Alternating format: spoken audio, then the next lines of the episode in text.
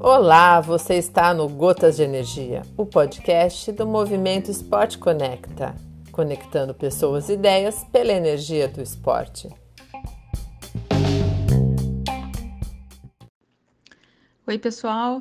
Isabel Delois para o Gotas de Energia, Movimento Esporte Conecta.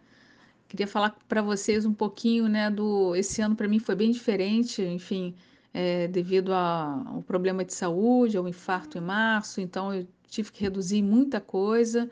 é, não só o ritmo né, de, de trabalho, é, de, de, absorver tarefas, é, eu também diminuí também na, na minha disposição né, de fazer exercício, enfim, dei uma, uma freada literalmente. Mas esse final de semana eu participei de uma pequena prova né, de natação em águas abertas, do posto 9 ao posto 6, quer dizer, Ipanema, Copacabana. Foram quase, foram 3 quilômetros, né? E, e aí a gente sente o despreparo né, da gente, é, a falta de exercício ao longo do ano. E diversas vezes nessa prova, que é pequena, é, a gente, para mim, né, a gente fala 2, 3 quilômetros, é uma coisa boba mas é, como é que como é que o nosso corpo realmente sente, né, a, uma parada como essa. E diversas vezes eu, eu pensei em desistir, em subir no, no jet ski, voltar para a terra, mas eu fui lá brava, né, e tinha uma corrente danada ali no posto, ali na, na praia do Diabo, né, no Arpoador. Enfim, consegui fazer a prova, mas é, a grande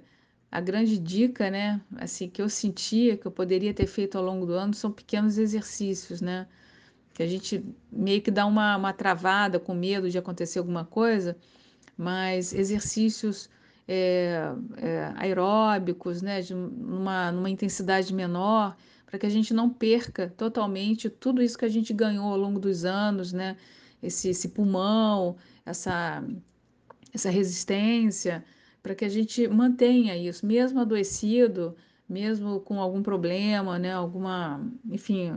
alguma questão que te, te, você seja obrigado a parar esse, esse, tipo de exercício, né, mais mais forte, mais pauleiro, mas que você continue ou pelo menos tente descobrir algumas atividades que podem ser executadas, né, com, com essa com essa sua questão, mas que você não pare totalmente, porque realmente eu senti e eu ia ficar muito frustrada se eu tivesse subido no jet ski voltado para a terra. Consegui realizar a atividade muito devagar, nadando devagar, nadando de costas, de peito, mas assim, fiquei bem, senti, né? Então fica aí a dica também para para vocês não, não fazerem o que eu fiz, né, de parar totalmente, é tentar descobrir outras alternativas com um profissional habilitado, com seu médico, de, de como vocês podem continuar a fazer uma atividade, mesmo que seja bem menor, mas para não parar totalmente. Um abraço.